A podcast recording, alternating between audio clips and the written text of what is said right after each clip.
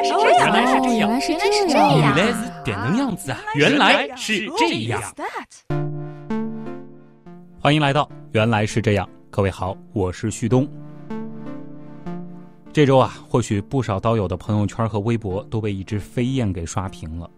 与它轻盈可爱的名字比起来呢，它所带来的破坏力不得不说是惊人的。它在日本登陆之后，所过之处可以说是一派灾难片的景象。被吹翻的各种车辆，掀翻的神像，刮掉的屋顶，砸到电线，再造成爆闪。巨型摩天轮呢，也被吹成了风车，甚至关西机场和外界唯一的联络桥也被游轮撞击而造成部分损坏，因而成为了一座孤岛。这只飞燕呢，就是今年台风季目前为止的蜂王。它诞生于八月二十八号，生成于马绍尔群岛附近。在缓慢的向西北移动的过程中，它是积聚了异常充沛的能量。登陆前，它中心附近的最大风力一度是达到过十七级，最高风速达到了每秒六十五米，可以说是一枚十足的超强台风。再考虑到我所生活的上海，哎，仅仅凭借着占全国总长只有百分之零点九的海岸线。竟然在不到一个月的时间里，迎来了三个一手台风的正面精准登陆，也是成为了我国有气象记录以来首个三十天内有三个台风正面登陆的城市。又想到二零一八的台风季其实尚未结束，所以呢，今天就插个队，也蹭个热点，咱们讲讲这台风到底是怎样炼成的。台风，它的英语其实非常好记。Typhoon，发音上啊和咱们的中文高度相似，所以啊也不难猜出这个词儿呢应该是起源于咱们汉语。小时候因为台风的“台”字儿，我想当然的就觉得台风呢就是来自台湾的风。后来发现啊这种想当然竟然呢也可以说是猜对了一半。有一种观点就认为，由于台湾岛呢位于太平洋和南海，大部分台风北上的路径要冲，很多台风呢其实都是穿过台湾海峡进入大陆的。所以呢，便被称之为台风。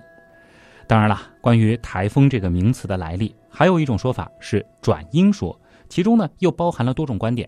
一种呢说是由广东话的大风演变而来，在出口转内销之后就译成了台风；还有说是源自闽南话的风台；还有一种说法呢是荷兰人占领台湾的时候，他们呢。用的是希腊神话当中大地之母盖亚的孩子拆凤来给这种风暴系统命名。在神话当中，这个家伙呢是一头长有一百个龙头的魔物啊。传说呢，他的孩子也就是可怕的大风了。甚至还有说“台风”一词源于日语的。总之就是说法很多，但是呢很难有定论。较之于台风，你或许还听到过另一个同样可怕的名词，那就是飓风 （hurricane）。这又是什么呢？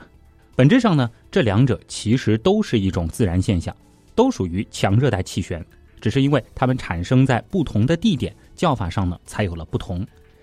简单的来说呢，就是在国际日期变更线以东到格林尼治子午线的海洋洋面上生成的气旋呢，都可以叫做是飓风；而在国际日期变更线以西的海面上生成的热带气旋呢，则统称为台风。飓风 （hurricane）。这个词儿的词源呢，啊，有说是源自于加勒比海当地语言的恶魔，也有说法是源自玛雅神话创世众神的其中一位雷暴与旋风之神 Huracan。总之，大体上呢，就是来自于美洲本土的一些文化。当然啦，如果硬要说起台风和飓风的汉语称呼，在历史上呢，这两者倒还真的有点傻傻分不清楚的意思。浙江、福建等百越之地呢，自古以来都是台风的重灾区。像是在《岭南异物志》《岭南杂记》《岭南录》《南越志》等等的古籍当中呢，其实都出现过“飓”和“台”这样的字眼这个“飓”呢，就是飓风的“飓”，而“台”呢，是风字旁加上一个台风的“台”。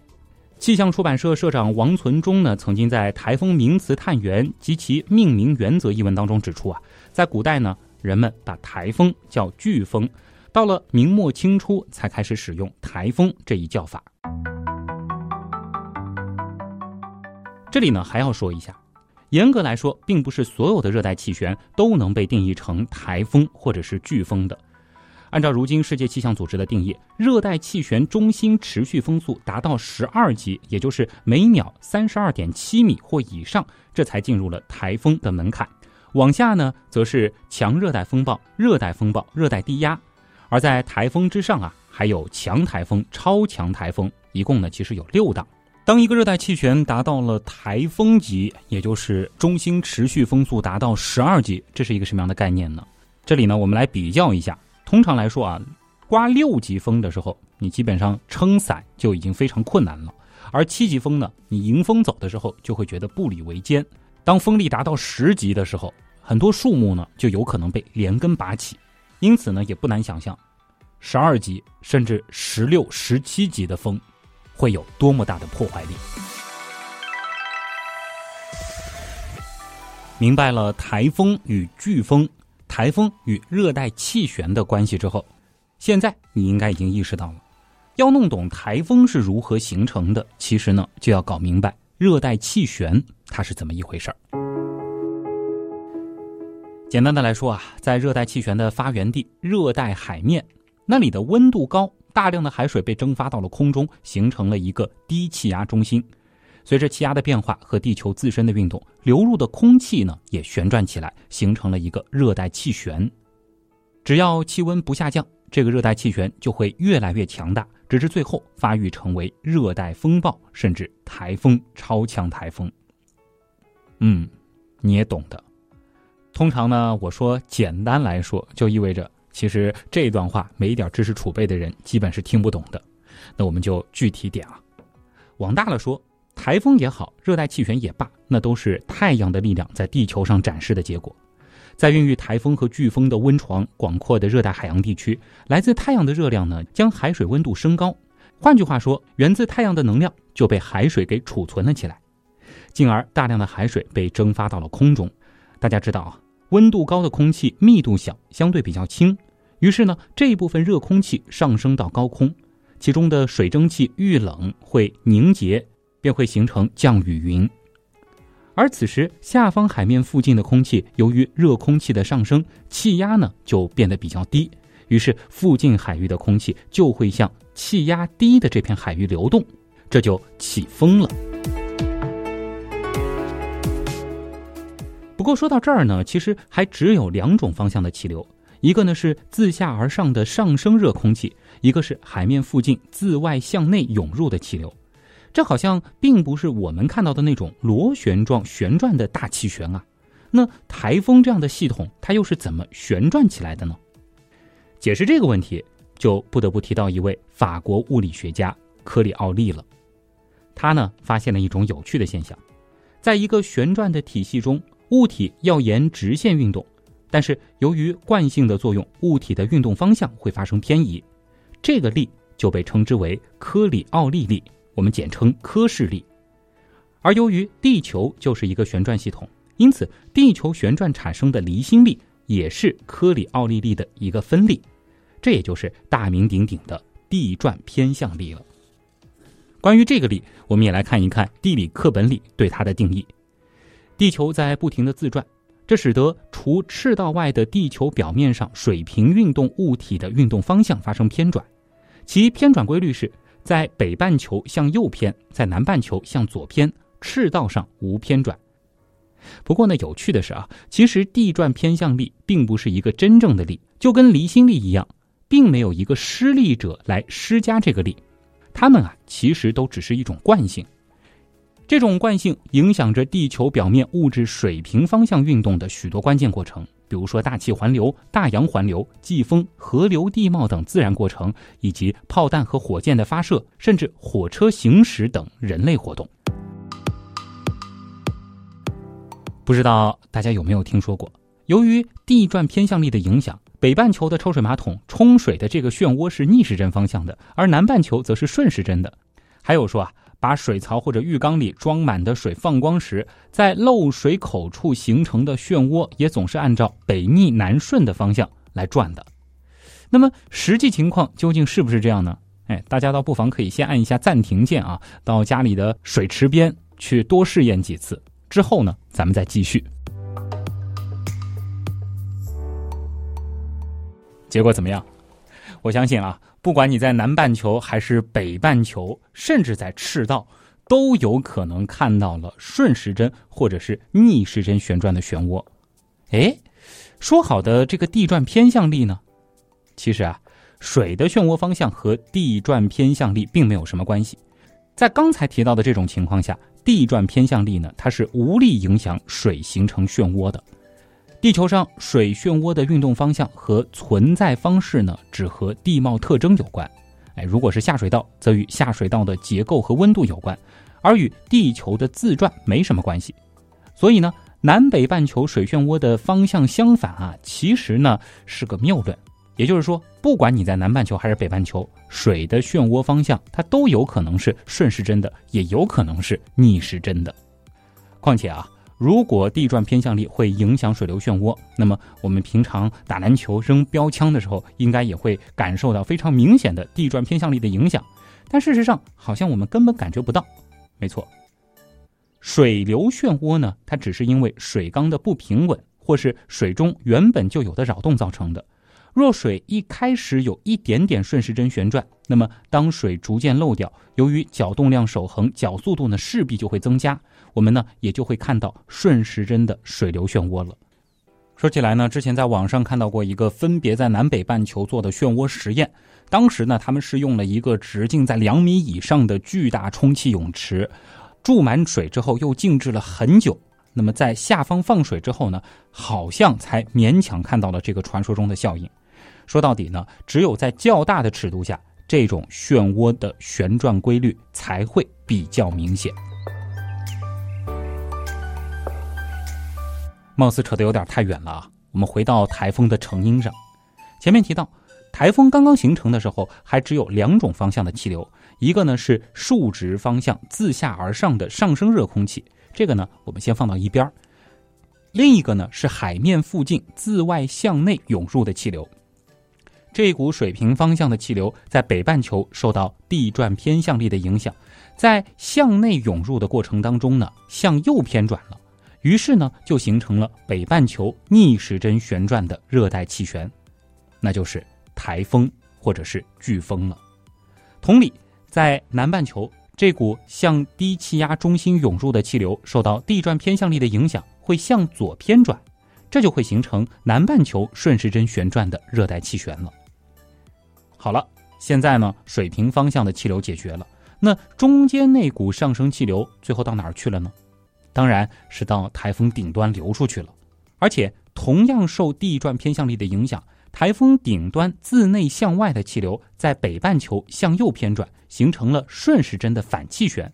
同理啊，在南半球台风顶端则会形成逆时针的反气旋。怎么样，惊不惊喜，意不意外？每个台风其实呢，它都有一正一反两个气旋，并不是你所想象的从上至下都朝一个方向旋转。只不过顶部的反气旋和下方的气旋不是像三明治的两片面包那样厚度一样势均力敌，反气旋呢更像是一层薄薄的黄油涂在了厚厚的吐司面包上。哎，怎么给说饿了？接下来呢，我们再来说说台风的发展。经过了前面由热带低压形成台风的初始阶段之后，这就进入了台风的增强阶段。因为热带低压中心气压比外界低，所以呢，周围空气涌向热带低压，遇热上升，供给了热带低压较多的能量，超过输出能量。此时，热带低压里的空气旋转的就更厉害了，中心最大风力升高，而中心气压呢又进一步降低。等到中心附近最大风力达到一定标准的时候，就会提升到更高的一个级别，热带低压升级成了热带风暴，再提升到强热带风暴、台风，有的时候呢还会进一步的上升到强台风甚至超强台风。它究竟能发展多大？这里呢主要看能量输入与输出比，输入能量大于输出能量，台风就会增强；反之呢就会减弱。而一片海域要形成台风，水温呢必须要达到二十六点五摄氏度，而且呢海面下六十米深度的水温都要达到二十六点五摄氏度。只有这样的能量供给，才能够满足台风形成所需要的能量要求。又由于在赤道上其实并没有地转偏向力，所以呢，台风经常发生在南北纬度的五度到二十度之间，尤其是在十度到二十度，这占到了台风总数的百分之六十五。而在二十度以外的较高纬度发生的台风呢，只占到了总数的百分之十三左右。至于发生在五度以内赤道附近的台风，倒并不是说没有，只能说极少，偶尔呢还是会有的。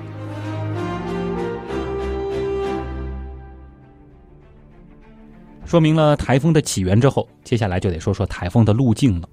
有没有想过，台风在生成之后，它为什么会移动呢？而且，为什么这个移动似乎好像有规律可循呢？其实呢，是台风的动力在起作用。台风的动力呢，其实分为内力和外力。内力呢，不是武侠小说当中常说的那种啊。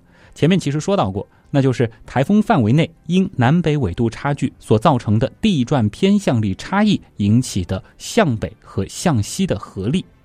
台风范围越大，风速越强，内力也就越大。外力呢，则是台风外围环境流场对台风涡旋的作用力。这个力常指的是北半球副热带高压南侧基本气流东风带的引导力。内力主要在台风初始生成的时候起作用，而外力呢，则是操纵台风移动的主导作用力。因而呢，台风基本上都是自东向西移动的。那它的移动路径具体又有怎样的规律呢？简单来说，在热带洋面上诞生后，随着自身的旋转。台风也会继续在水平方向移动，由于地球是自西向东自转，台风就会往相反方向，也就是自东向西移动。移动方向呢，同样是受地转偏向力的影响。在北半球，它会逐渐的向右偏转，偏向西北乃至东北方向；南半球则反过来。这也就是为什么很少听说欧洲啊，或者是美国的西部有台风或飓风登陆的原因了。你也懂的，刚才又是一个简单来说。如果有兴趣的话，可以去搜一搜过往的那些台风的移动路径啊，你会发现它们的路径其实是千奇百怪的，并非单纯是一路向西或者是向西北。有的时候呢会像是个抛物线，有的时候则像是个回旋镖，更会出现有的台风在某个地方来回打转之后呢九十度拐弯这种奇怪的存在。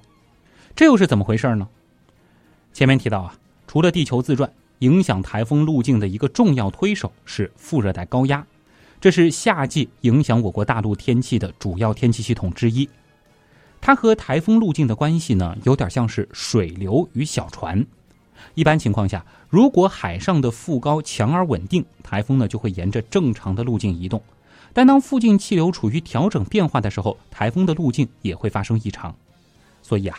由于副高的形状、位置、强度变化以及其他因素的影响，台风路径并非是规律一致，反而会变得多种多样。又由于大气环流是一个相互影响的系统，副高和西风带呢也会相互影响。当西风带系统明显东移，副高呢就会东退，台风路径呢也会因此被移动。而当西风带系统稳定少动，副高呢，则会趁机加强西伸，台风路径呢也就会偏西了。甚至有的时候，台风的路径还会受到其他台风的影响，这种影响会使得它们出现打转甚至停滞的情况。当出现双台风的时候，较弱的一个会绕着较强者的外围旋转移动，直至双台风效应消失，或者两个台风合并，这就是所谓的藤原效应。所以啊。一旦在同一洋面同时生成了多个台风时，这些台风的路径往往就会变得更加的扑朔迷离。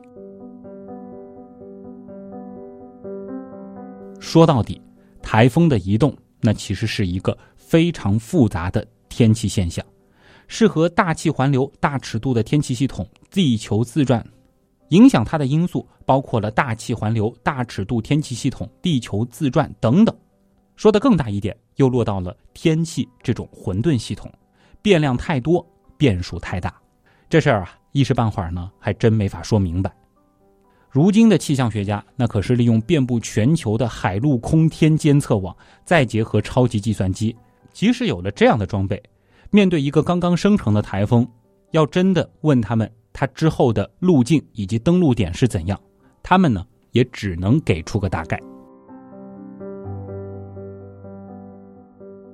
反过来，台风的路径也会影响到它的强度发展。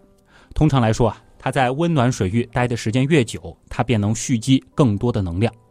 比如说，这次袭击日本的台风飞燕，在它的行进路线上呢，是基本没有经过陆地，因此呢，没有消耗能量，同时又能不断的从热海水中吸取能量，补充前进过程中的消耗。毕竟啊。只要途中的海水温度在二十六点五摄氏度以上，它就会不断的发展壮大。同时呢，飞燕的行进之路又恰好遇到了世界第二大暖流——日本暖流。要知道，日本暖流夏季温度是可以达到三十摄氏度的，这就相当于它在中途呢又给加了一趟油，因此呢，也就发展成了今年目前为止的最强风王。脑洞太大，休息一下。如果听节目不过瘾，大家也可以去咱们的微信订阅号里逛一逛啊。和节目有关的更多知识干货，每周节目的 BGM 歌单，还有趣味猜题闯关都在那里了。微信订阅号搜索“刀科学”，刀是唠叨的刀。其实你打“刀科学”的拼音也是可以直接搜到的。由于台风的破坏力实在太过可怕。对于台风的监测和预报呢，可以说是自古有之。哎，如果说你不小心穿越回了气象学尚未发展的古代，那你到底该怎样预知台风呢？这里呢，也可以借鉴一些先人的经验。过去呢，人们会根据一些自然现象来判断台风将至，比如说台风来临前两三天，由于面临大海的一些岩洞的声学作用。沿海的一些地方啊，可以听到所谓的海吼啊，说是嗡嗡嗡的，有点像是海螺号角，或者是远处有雷声在回旋。那么在晚上呢，会觉得特别的清晰响亮。当这种声响逐渐增强的时候呢，似乎就预示着台风已经逐渐逼近了。而当台风还在较远的洋面上时，在海边呢，其实是能够看到从台风中心传播出来的一种特殊海浪。浪顶呢是圆的，浪头呢并不高，通常呢只有一两米，而浪头与浪头之间的距离比较长，这种浪呢叫做长浪，与常见的那种尖顶短距离的海浪不一样。长浪呢看上去浑圆，声音沉重，节拍缓慢，每小时呢大约传播七十到八十千米。所谓的无风起长浪，不久狂风降，哎，指的呢就是这个意思。当台风中心距离海岸大约五六百公里时，沿海渔民呢是可以看到东方天边散布着像乱丝一样有光的云彩，从地平线呢像扇子一样四散开来，而且呢在早上或者是晚上的天空还会出现美丽的彩霞。福建等地的沿海渔民呢管这种云叫做台母，意思呢就是说看到这种云霞，台风就要来了。而在闽粤一带沿海渔民当中，还流传着一句谚语，叫做“断鸿现，天要变”。断鸿呢，也称短鸿，是出现在东南方海面上的半截儿红。它呢，并没有常见彩虹的那种弧状弯曲，色彩呢也不鲜艳，通常呢在黄昏出现。这种断鸿呢，其实是由于台风外围低空中的水滴折射阳光而形成的，所以呢，看到断鸿也意味着台风就在不远处了。在台风来临之前呢，其实还可以看一看动物的表现，尤其是海鸟。如果看到大群大群的海鸟朝陆地方向急急忙忙飞去，有的鸟啊，甚至是疲惫不堪，以至于跌落在了船上或者是海面上，甚至还会出现成群的鸟儿在甲板上停歇，任你如何驱赶，它们也不肯离去的怪现象。这种情况呢，也极有可能预示着暴风雨就要来了。嗯，掌握了这些。如果不幸穿越回了古代，你倒也可以试着去预报台风了。在民间呢，有一批所谓的台风爱好者，算是如今对于刚才我提到的这些现象比较熟悉的一群人了。这些自诩为追风党的人呢，心态其实有点奇葩。他们呢，总盼着超强台风能够去他们家登陆。比如我身边就有一个啊，水兄同学。今天呢，先不在节目里批判这种心态到底可不可取，我们倒是想来说一说他们普遍存在的一个梦想，那就是身处台风眼。台风眼呢，其实就是台风中心，以台风眼为同心圆，由内向外呢，分别是漩涡风雨区和外围大风区，这就是我们常说的台风结构。而一个清晰明显的风眼，也被视作为一个热带气旋发育成一个完美风暴的重要特征。很多人都知道啊，台风眼内其实是一方净土，白天呢可以看见阳光灿烂，晚上可以看到星罗棋布。那这种奇怪的现象又是怎么形成的呢？台风眼之所以能够形成，是由于台风内中心空气旋转时所造成的离心力。与向中心旋转吹入的风力互相平衡，给抵消了，也就是离心力向外涌入的气流向内，谁也不让谁，这干脆呢就静止不动了。因此呢，就会形成这种在台风中心数十公里范围内无风的现象，而且因为还伴有空气下沉所导致的增温现象，这就使得在这个区域云雨也会消散。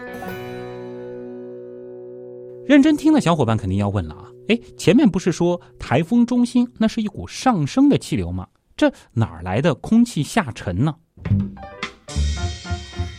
这是由于前面提到的离心力造成气流无法涌入，台风眼里的气压越来越低，哎，这总不能低成真空吧？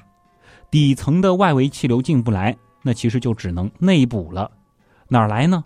羊毛出在羊身上，刚刚升上去的。您再沉下来吧，所以呢，在其内部气流就相对稳定，这也就造成了台风眼区风和日丽的状况。在台风眼中，常常呢还会看到许多鸟群，这些被台风气流吹到台风眼区的无数海鸟呢，是找到了一个临时的且移动的避风港，有的时候呢，甚至还会被台风带着带到很远的地方。不过，虽说眼区里风平，但浪却不静。这又是因为台风中心的气压和它四周比起来降得特别低的缘故，这就会导致海水被低气压吸上来，因此在台风中心登陆的地方，往往呢会引起非常高的浪潮，造成很大的损害。而对于地面人员来说，风眼过境几个小时的时间啊，千万不可麻痹大意，反而呢应该利用这个时间窗口转移到更安全的地方，或者利用这段时间去排查安全隐患。别忘了，接下来等着你的或许是比刚才更猛烈的风暴。如果你有幸或者是不幸处在风眼当中的话，应该还可以目睹一种非常壮观的景象，那就是眼墙。这是眼区外围的一圈环状的云区，外面的气流向低压中心旋进，它们夹带着大量的水蒸气，想进呢又进不去，只能够在其外围上升。这就形成了大片灰黑色、臃肿高耸的云层，而且下着倾盆暴雨，这也就是气旋中气候最恶劣的地带了。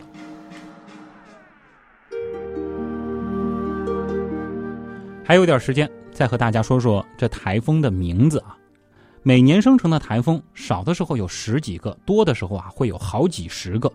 给那么多的台风起上名字，其实呢也没让气象学家们少操过心。起初呢，台风的名字并没有什么寓意，就是简单的利用经纬度标号啊，数字加字母这样的命名法，这就会让台风听起来呢很是无趣啊。试想一下啊，有一天你听到了这样的新闻：E 幺三五 N 幺二零二二幺号台风即将登陆我国。它和上周登陆的 E 幺四三 N 九零二二零号台风相比，发展周期呢要短得多。相信啊，不只是听众，气象播报员也会觉得这样呢是既绕口又无生趣。给台风命名的风气呢，其实是始于二十世纪初，首位命名者呢，据说是澳大利亚的一位预报员克里门兰格。也许就是突发奇想，他开始呢用女性名字来给台风命名。到底出于什么样的动机，现在还真的没法考证了。或许是一种荣誉，或许呢是一种纪念啊，比如说送给自己的女友、爱妻，或者呢是他心里比较同情的某个女性人物。不曾想，他的这个做法啊，立刻在欧美国家流行起来。到了一位美国气象员那儿呢，他呢把台风命名成他不喜欢的政治人物，借此作为一种嘲讽。于是到他那儿，气象新闻呢画风就变成了这样：凌晨两点，希拉里和特朗普同时生成。这样一来呢，有两个台风在同时活动，他们呢都将影响我国。其中，希拉里气势较弱，水汽充足，会给海南带去阵雨；强大的特朗普将直袭我国，并有可能在登陆后和希拉里互旋，带来复杂的影响。开个玩笑啊！但这种搞笑的台风命名方式，倒迅速在全世界范围内流行了起来。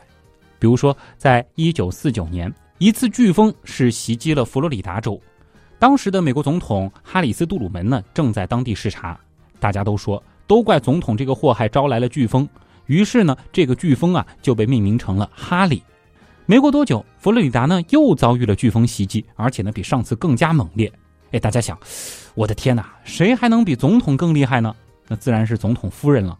于是呢，这场飓风啊就被命名成了他的夫人贝斯。自此以后啊，又形成了一种新的习惯，那就是常常用女性的名字来命名台风，就好像是要告诉大家，你看某个疯婆子又杀过来了。再后来呢，随着女权主义思潮的兴起，女同胞们对此就很不满意啊。哎，凭什么这么变幻不定、破坏力极强的灾害天气就要我们来背锅呢？那经过不懈努力啊，终于迫使气象组织决定男女名字交替使用啊。所谓有泼妇也有渣男，但是呢，这种奇奇怪怪的名字为台风的编号存档和研究其实还是带来了困扰。直到后来呢，气象学家们是想出了一个好办法。一九九七年，世界气象组织台风委员会第三十次会议就决定。从二零零零年一月一号开始规范台风的命名，其中呢，西北太平洋和南海的热带气旋采用具有亚洲风格的名字来命名。具体的命名方法是事先制定台风命名表，里面呢一共有一百四十个名字，分别呢是由世界气象组织亚太地区的十四个成员国或地区来提供的。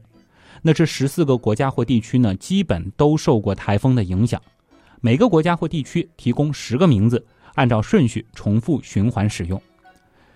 当时我们中国大陆提供的十个名称是龙王、悟空、玉兔、海燕、风神、海神、杜鹃、电母、海马，还有海棠。简单来说呢，就是这些名字一旦取好，那么就从先到后啊，分别这样依次轮下去，轮完了呢，再从头开始。关于这些名字怎么选呢？目前所用的西太平洋台风的名称呢，它很少是本身带有灾难意义的。而委员会规定选择名称的一个原则呢，是文雅有和平之意啊，不能给各国带来麻烦，不涉及商业名称。因此呢，各国选择的呢，多是什么自然美景、动物、植物啊，或者是神话人物。由于是循环使用，所以呢，我们常常能够听到熟悉的台风名字，这好像就是前几年的旧台风又复活了一样啊，有点吓人。其实也正因为如此啊，如果说某场台风带来的破坏特别惨烈，给人们带来了沉重的回忆，那么为了减少阴影，大家呢也可以申请让这个名字下课，由起名国家或地区另选新名字来给代替。比如说，二零一三年的超强台风海燕。身为有记录以来西太平洋最强台风，它的中心风速是高达每秒七十八米。果然呢，就像是诗歌当中所写的那样啊，带来了更猛烈的暴风雨，同时呢，还造成了上万人的丧生。因此啊，二零一四年台风委员会呢就决定除名海燕，补名为白鹭。之前呢，其实也和气象台的朋友聊过啊，按照这次飞燕在日本造成的破坏力，它也极有可能将会被除名。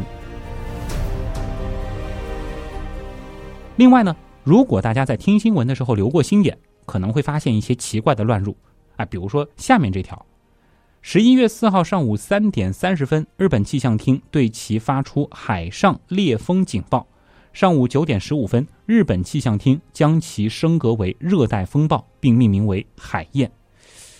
你是不是会有这样的疑问啊？就是凭啥明明诞生在我国南海地区的台风？你日本气象厅跑过来指手画脚，还给它命名呢？这是因为啊，世界气象组织它是钦定了日本气象厅来负责南海和西北太平洋的台风命名，而且呢是只钦定了日本气象厅，别的气象机构呢都不负责。主要呢是出于日本的气象科技，它的家底比较厚，基础研究也很多。在二十世纪末，世界气象组织打算定负责机构的时候呢，日本气象厅的水平是亚洲最高的。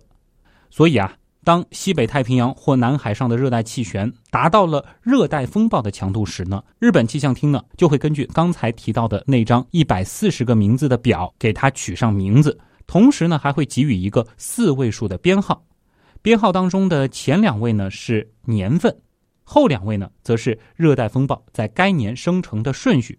比如说呢，零七零四就是二零零七年的第四号热带风暴，而这一次的飞燕呢就是一八二一，也就是二零一八年的第二十一号台风。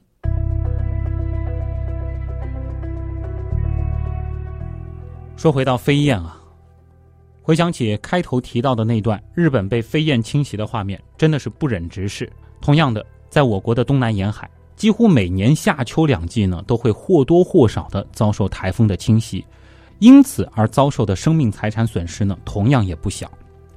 作为一种灾害性天气，可以说提起台风啊，除了极个别的追风党外，或许没有什么人会对它表示出好感。但是话说回来，台风。难道真的就一无是处，只会给人类带来灾难吗？其实也不尽然啊，凡事儿都有两面性，对吧？台风的的确确是给我们带来了灾难，但是如果真的没有台风，我们其实会更加遭殃。这怎么说呢？首先啊，台风呢给人类带来了丰沛的淡水资源，这就大大缓解了全球水荒。一次直径不算太大的台风。登陆的时候就可以带来三十亿吨的降水。根据统计啊，包括我国在内的东南亚各国、东亚、东南亚各国和美国，台风降雨量约占到这些地区总降雨量的四分之一以上。因此，如果没有台风，这些地方的农业困境就不难想象了。其次，台风对于调剂地球热量、维持热平衡更是功不可没。台风最高时速可以达到两百公里以上，所到之处呢可以说是摧枯拉朽。这巨大的能量既可以直接给人类造成巨大的灾害，但其实也全凭着这巨大的能量流动，使得地球保持着热平衡。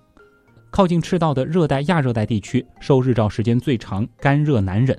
如果没有台风来驱散这些地区的热量，那么这些地方将会更热，地表的沙化也会更严重。同样的。寒带呢也将会更冷，而温带将会消失。可想而知，无论是对于动物、植物，还是我们人类来说，这都将会是一种非常可怕的情景。说小一点，台风呢还能够增加捕鱼产量。哎，想一想啊，每当台风吹袭的时候，翻江倒海，对吧？这就会把江海底部的一些营养物质给卷上来，鱼饵增多了，也就会吸引鱼群在水面附近聚集。对于渔民来说，这肯定是喜闻乐见的一件好事儿吧。总而言之呢，还是那句话，台风太大太多不行，但是要是真没有了，那问题可就更大了。好了，原来是这样，就是这样吧。